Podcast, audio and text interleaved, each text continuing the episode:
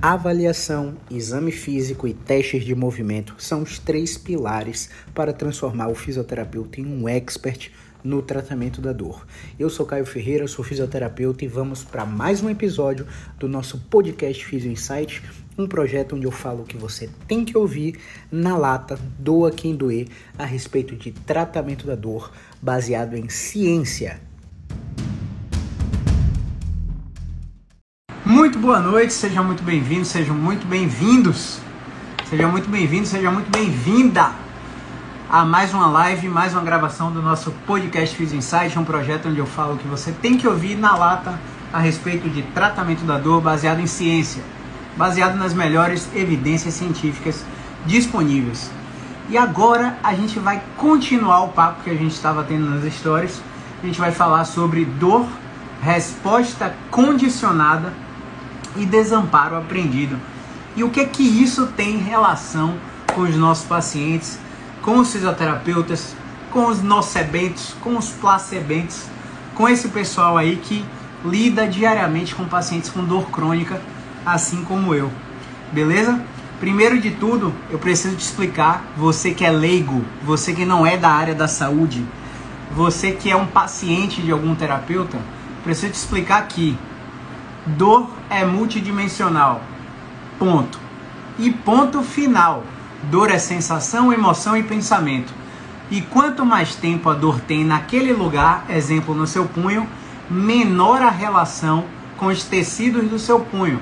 Isto é músculo, articulação, tendão, cápsula, osso. Quanto mais tempo você tem de dor, menor é a relação com o lugar que dói. Beleza? Por que, que dor é pensamento também? Eu passei por uma experiência quando eu estava no meu estágio no Roberto Santos.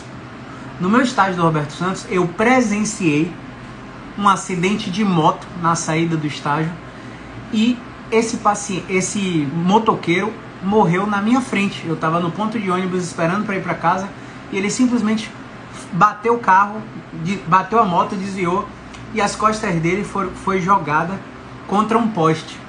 E quando as costas dele foi jogada contra, contra o poste, eu vi ele dobrar ao contrário, totalmente pelo impacto.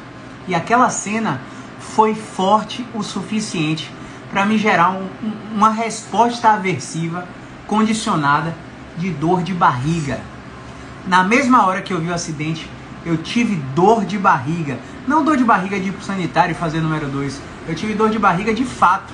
E aí eu saí do Roberto Santos andando devagarzinho até um ponto que tem ali no Saboeiro, que eu nem, nem conhecia o Saboeiro na época, é, para ir para casa, porque eu entrei em estado de choque naquele momento que eu vi o acidente. Então, eu disparei um gatilho mental que provocou dor, porque eu presenciei um acidente de moto com, com morte subsequente. Então, você que está com dor aí, você precisa perceber quais são as situações e circunstâncias aversivas que você tem vivido, que você tem tido nas circunstâncias sociais, de trabalho, de lazer, é, emocionais, porque vários gatilhos podem desencadear dor.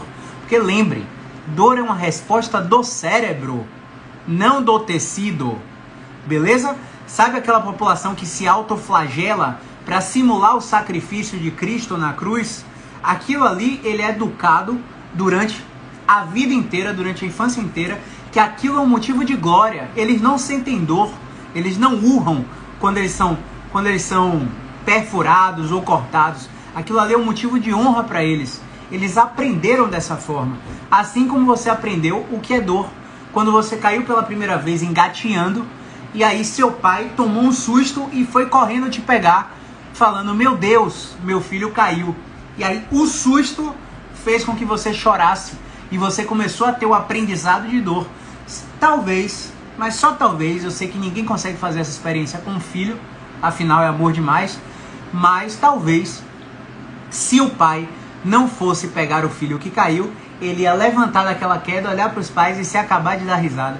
E quantas vezes isso já, já não aconteceu? Você colocar aí no YouTube, você se diverte com os vídeos dos bebês tomando queda e, e sem chorar depois, só dando risada. Então a dor, ela é aprendida também por todos nós. Então a gente precisa ficar ligado nessas circunstâncias, beleza? É, por que, que a dor é emoção também? Porque toda vez que a gente tem medo ou ansiedade, que é uma resposta de medo que pode ser irracional ou racional, baseada em experiências prévias não assimiladas, essas emoções elas podem também desencadear sentimentos que geram efeitos fisiológicos no nosso organismo. Se você ficar aí de frente para o espelho, fazendo cara de mal por dois minutos, você pode até ter uma dor de barriga, pode ter uma azia. Você vê que a sua fisiologia muda ao, ao mesmo tempo. Quando você passa, para para lembrar da pior experiência que você já teve na vida, como é que você fica em relação aos seus sentimentos? Né? Seus sentimentos ficam bagunçados, vem mais sentimentos ruins do que bons, vem mais pessimismo, baixa autoeficácia, catastrofização, sensação que, tá que aquela situação está fora do seu controle. E estando essa situação fora do seu controle, você não tem o que fazer. Você é uma vítima, né? E vítimas não fazem nada. Então acaba que você perpetua uma experiência de dor por situações emocionais de medo, de raiva, de angústia, de ódio, né? Quantas vezes você já não matou alguém na sua cabeça porque estava com raiva da pessoa, né? A gente tem que desconstruir essa sensação que a gente se autocobra e se autojulga por causa de um pensamento que veio à tona na nossa cabeça. O pensamento ela é uma entidade que precisa ser desfusionada da sua mente. E só você consegue fazer isso substituindo aquele pensamento catastrófico ou parando e analisando e analisando aquele pensamento catastrófico. Caio, como que a gente faz isso? Escrita terapêutica. Por quê? Porque quando eu tô para embarcar, né, no aeroporto, eu começo a ter tremor na mão, eu começo a ter sudorese excessiva, eu começo a ficar com boca seca, eu começo a ficar com taquicardia. E a mente é um processo tão, tão rápido, em fração de milissegundos, que a gente não consegue fazer o esquema de, de análise do pensamento na própria mente, que é o que a maioria dos pacientes consegue, querem, tem, querem tentam fazer. E isso dá muito errado. Quando a gente transfere esse pensamento para uma escrita terapêutica, a gente consegue fixar o pensamento que veio. Exemplo: Meu Deus, o avião vai cair. Anotei. Ó, qual o pensamento automático? O avião vai cair. Qual é a qual é quais são as evidências? Quais são as evidências que corroboram para esse pensamento automático de que o avião vai cair?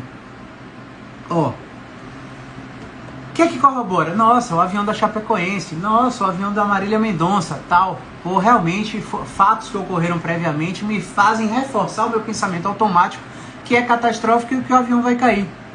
Mas vamos analisar quais são as evidências que corroboram, que não corroboram para que o seu pensamento automático seja racional, fluido, certeiro. Aí você para para analisar o índice de acidentes aéreos versus índice, o índice de acidente automobilístico. E aí você começa a analisar que ir de carro para tal destino, sei lá, Belo Horizonte, São Paulo, Rio de Janeiro, historicamente, retrospectivamente, há um risco aumentado de acidente com morte comparado a acidentes aéreos nesse mesmo trecho. Ou seja, qual o pensamento, qual o pensamento compensatório que vem à sua mente após você aplicar a escrita terapêutica e, e perceber que aquele pensamento não fazia sentido ou fazia sentido. Nossa, o meu pensamento compensatório é que eu estou mais seguro indo de avião do que indo de carro ou indo de ônibus. Viajar nesse sentido, né? Nesse caso. Logo, nesse mesmo momento, eu paro de ter sudorese excessiva, eu paro de ter tremor nas mãos, eu paro de ter boca seca, eu paro de ter todas, todas aquelas respostas autonômicas que desencadeiam dor no meu processo. Porque toda vez que eu vou embarcar, eu desencadeio dor de cabeça por causa de uma resposta automática de ansiedade. Ou eu desencadeio dor no pescoço, ou somatização no trapézio. E aí o meu trapézio começa a ficar duro, desencadeia uma dor cervical, que irradia dor para TM, para ouvido, para cabeça, para fundo de olho, e você passa o caos aéreo, né, voando o tempo todo em em direção ao seu destino, sua viagem e tal, e passando mal durante, durante todo o processo, porque você não aplica a escrita terapêutica. Mas caso, mas Caio, imagina se o meu pensamento compensatório reforça que eu vou ter mais dor. Agora eu vou trazer o exemplo um pouco mais real para que você entenda. Dor, resposta condicionada e desamparo aprendido. Se eu tenho dor, a dor apareceu depois de um evento. Estímulos pareados. Eu tive dor de cabeça, ou eu tive dor cervical, ou eu tive dor de coluna. No, me, no momento em que eu discuti com minha mãe, eu discuti com meu pai, eu discuti com meu sócio, eu discuti com meu funcionário, eu discuti com meu chefe, foi dois estímulos pareados. Sua mente, seu cérebro, abre uma gavetinha nessa cachola e armazena aquelas duas experiências e cria uma resposta condicionada.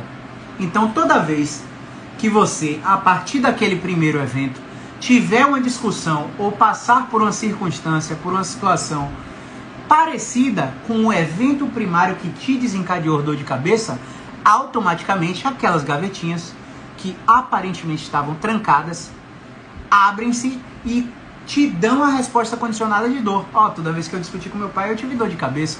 Toda vez que eu tirei a mala de carro, naquela vez que eu tirei a mala do carro, eu tive dor na lombar. Eu varri a casa, eu travei a coluna. Eu tive um espirro, perdi urina e tive uma crise de hernia de disco. Então, espirrar para você passa a ser uma experiência aversiva, ameaçadora e você começa a ter um comportamento antecipatório da experiência de dor. Na maioria dos pacientes, a gente pergunta: venha cá, nesse momento, realmente você está sentindo a dor ou você está apenas antecipando a dor? Está com medo que a dor apareça? Pare e analise. Respire fundo. E aí o paciente, na maioria dos casos, não sou todos, falam pra, fala para mim que não, eu realmente não estou com dor, mas estou com medo que comece a sentir a dor. Porque ele tem uma resposta condicionada com dois estímulos ou mais pareados. Exemplo, um paciente que travou tirou, tirando a mala do carro, esse mesmo paciente na segunda crise travou espirrando, esse mesmo paciente na terceira crise é, travou saindo do carro, né, abrindo a porta e saindo do carro. Então, essas esses três estímulos pareados fizeram a mente dele achar que todas essas experiências eram aversivas. E aí a gente vai buscar o tão falado bright spot. O que, que seria o bright spot? Seria o, o ponto no tempo da vida desse paciente que ele não estava com dor. E como que a gente vai fazer isso? Perguntando para o paciente. E o, e o paciente vai falar assim: Olha, eu, quando não tinha dor, fazia isso facilmente. Tirava a mala do carro, saía, abria a porta do carro e girava, espirrava quando estava gripado, sem medo de travar a coluna. Então, essas respostas condicionadas não existiam antes desse primeiro evento de crise de coluna, seja cervical, seja lombar. Nessa brincadeira, a gente evocou o ponto no tempo que o paciente não tinha dor. Você lembra, meu paciente, quando você tirava a mala do carro, quando você saía do carro, quando você espirrava, a sua coluna parecia com isso? Fecha a mão e dobra os punhos. Faz uma circundução com os punhos. Roda assim como eu estou rodando. Ou sua coluna se parecia com isso? Roda com a mão aberta. Aí o paciente, 100% dos pacientes, não, realmente parecia com a mão fechada, rígida, né? Parecia que você, é, no caso, depois da crise a coluna parecia que estava rígida, né? Mas antes da crise parecia que os movimentos eram mais fluidos. Então eu preciso desassociar esse estímulo, tirar essa resposta condicionada através de um desamparo aprendido. Por que desamparo aprendido? Pavlov, acho que psiquiatra russo, fez uma experiência onde ele colocou um cachorrinho numa, num, numa jaula, vamos dizer assim, numa gaiola, enfim, num local e toda vez que ele levava a comida para o cachorrinho, antes dele levar a comida, ele batia um sino. E aí, depois de tantos estímulos repetidos, esse cachorrinho não precisava mais ver a carne para salivar porque ele tinha a resposta condicionada ao estímulo pareado de sino mais comida. E a partir de um tempo ele começou a colocar o sino. Por longo tempo, bastava o sino tocar que esse cachorrinho começava a salivar, salivar, salivar. Ou seja, ele teve a resposta condicionada. Só que essa resposta condicionada também pode ser desaprendida, como, como no caso do paciente com crise de coluna lombar ou com crise de coluna cervical. Por quê? Porque nesse caso do cachorrinho, foi tanto tempo tocando só o sino sem dar carne que ele entrou em desamparo aprendido. Ele aprendeu, aquela memória estava lá, mas ele aprendeu que a partir de um certo ponto no tempo, o estímulo do sino não vinha mais seguido da carne e ele parou então de salivar. Só que aquela memória ainda estava ali, assim como do nosso paciente. A memória da movimentação fluida, sem rigidez, sem correção de postura. Essa memória do nosso paciente antes do evento de dor, do, primeir, do primeiro episódio de dor, também está lá armazenada e precisa ser evocada pelo terapeuta cognitivo funcional, como fisioterapeuta, ou cognitivo comportamental, como psicólogo. Beleza? E aí, quando a gente submete o paciente a uma nova experiência, ele também entra no desamparo aprendido. Ele começa a aprender que sair do carro não é mais aversivo, não é mais amedrontador, que carregar um peso como tirar uma mala do carro não é mais aversivo e que espirrar é um mecanismo de defesa comum do sistema cardiorrespiratório e que ele não precisa travar a coluna por causa disso. Mas Caio, a gente não controla isso. A gente não controla, a gente experiencia. Quando a gente tem uma nova experiência associada a esses estímulos que foram pareados na resposta condicionada, o paciente desaprende que aquilo é aversivo. A memória está lá, mas você está submetendo uma nova experiência no movimento que ele travou. Ou seja, respira fundo, meu paciente, dobra a coluna e me fala o que é que acontece. Nossa, dói. Sempre que você dobrou a coluna, doía? O paciente fala: Não, eu já dobrei a coluna sem doer, mas agora está doendo. Então vamos tentar lembrar de como você dobrava a coluna do jeito que você sabe do jeito que você fazia, do jeito que der para fazer. Só foque na tarefa dobrar a coluna. Não importa como você realizar essa tarefa. E aí o paciente começa a dobrar o joelho, compensar com o quadril, descer e vai adaptando essa tarefa de dobrar. E você vai monitorando. E aí, como é que você está se sentindo? Não, ainda está doendo. Você percebeu que a gente já fez aí mais de 20 repetições do dobrar da coluna? Você está me falando que está doendo. Mas, todavia, entretanto, você não está piorando. E o fato de você não estar piorando faz com que a gente deduza que você não tem uma lesão aberta, uma ferida aberta, uma, um, uma, um processo inflamatório em curso. Porque se você tivesse, aí com certeza, quanto mais eu mexesse na sua coluna, mais dor você sentiria. Faz sentido? Paciente, não, faz sentido. Então vamos tentar mais 20 repetições. Relaxa o abdômen, para de corrigir a postura, relaxa essa postura, dobra essa coluna e vai pegar o mini band. Joga o mini band no chão para o paciente pegar. Vai pegar a caneta, joga a caneta no chão, joga qualquer objeto no chão para o paciente pegar para você ver o comportamento dele. Agora, nesse momento que doeu o paciente, solta o ar, relaxa o bumbum, Relaxa o trapézio, olha como seu ombro está lá colado na orelha. Por que você está com oclusão máxima? Ó? Por que você está com essa oclusão? Relaxa a articulação temporomandibular, solta o ar, percebe o seu corpo, como é que você está se sentindo agora? Caio, tá doendo, mas está mais fácil de fazer. Olha só. Aí a gente atinge um fator que a gente fala, que é a violação da expectativa. O paciente Teve estímulo pareado, dobrei, doeu. Saí do carro, doeu. Tirei a mala do carro, doeu. Travei a coluna. E agora você violou a expectativa dele, porque você fez ele dobrar mais vezes, com mais frequência. É o movimento que desencadeou a dor e agora está mais fácil fazer.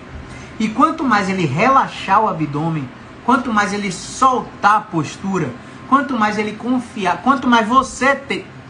Porque assim, não é paciente dobra, tira a mala do carro, pega o peso, agacha, faz cócoras. Não é mandar o paciente fazer. Você tem que ter segurança para estar tá diante de um paciente que realmente não está com lesão em curso. Você tem que ter feito o exame físico neuromusculo, esquelético completo, evidenciando que o paciente tem testes de impacto negativo, tensão neural negativa, normoreflexia, sensibilidade natural, normal, sem nenhuma, nenhum déficit de força, todos os miótomos preservados. O paciente não tem febre junto com a dor, não tem perda de peso sem razão, né? O paciente não tem anestesia em cela. O paciente, você fez o exame físico completo no paciente e você está diante de um paciente que realmente, apesar da intensidade da dor, apesar das idas em emergência, apesar de um bocado de profissional nocebento ter passado na vida dele e falado que a hérnia que está pinçando a coluna, e falado que impacto não é ruim, falado que artrose dói, falado que postura é que corrige o problema, apesar de tanto profissional nocebento ter passado na vida desse paciente, foi você que submeteu o paciente a uma nova experiência que ele achava aversiva e ele começou a perceber que ele não estava ficando pior que ele estava melhorando progressivamente, estava ficando mais fácil de fazer. E aí você trabalhou com o paciente deitado, respiração profunda, diafragmática.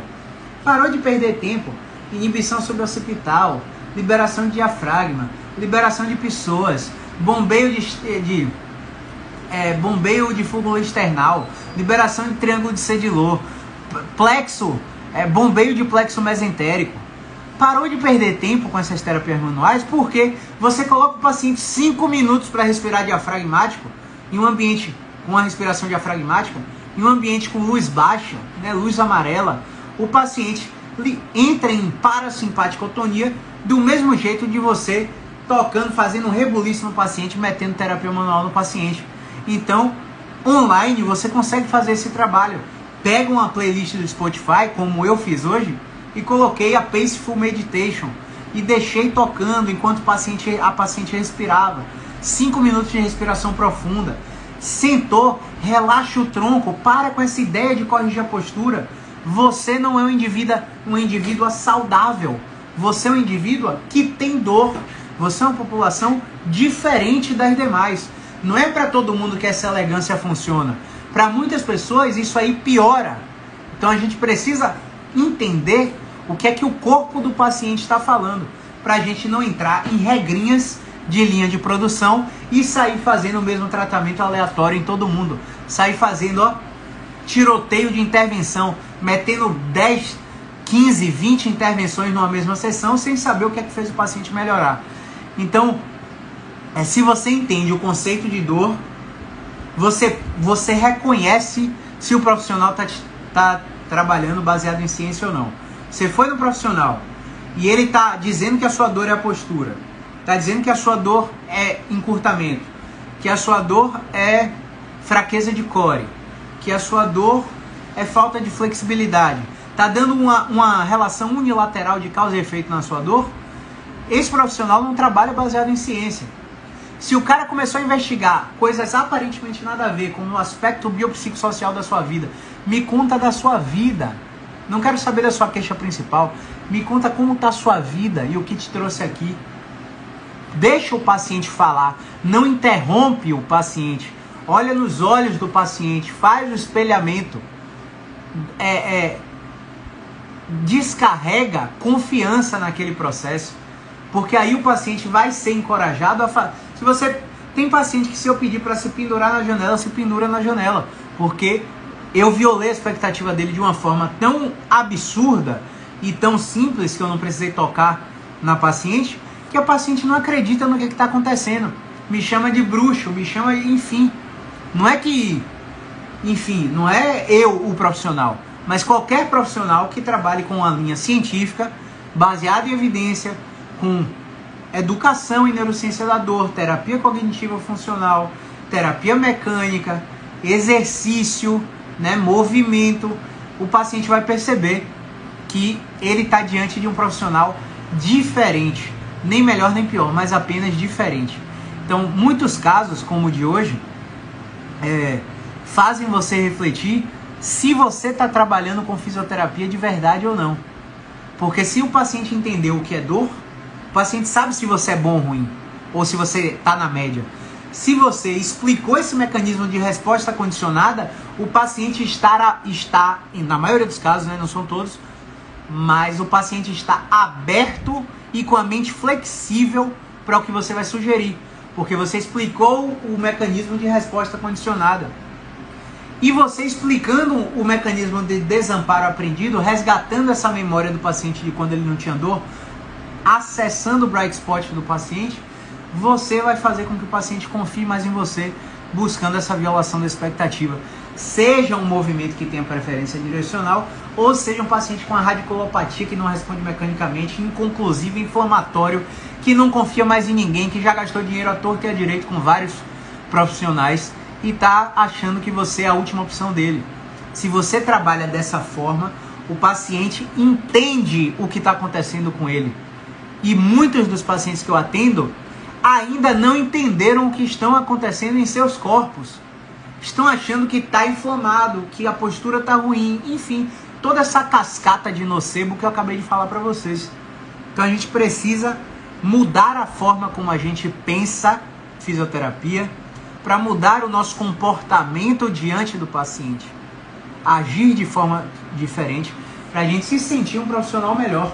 Se você se sente um profissional melhor, o resultado vem, porque você não está enganando o paciente nem vendendo tecnologia para o paciente, que a gente sabe que na maioria dos casos não é efetivo comparado a uma abordagem é, com a linha científica, beleza?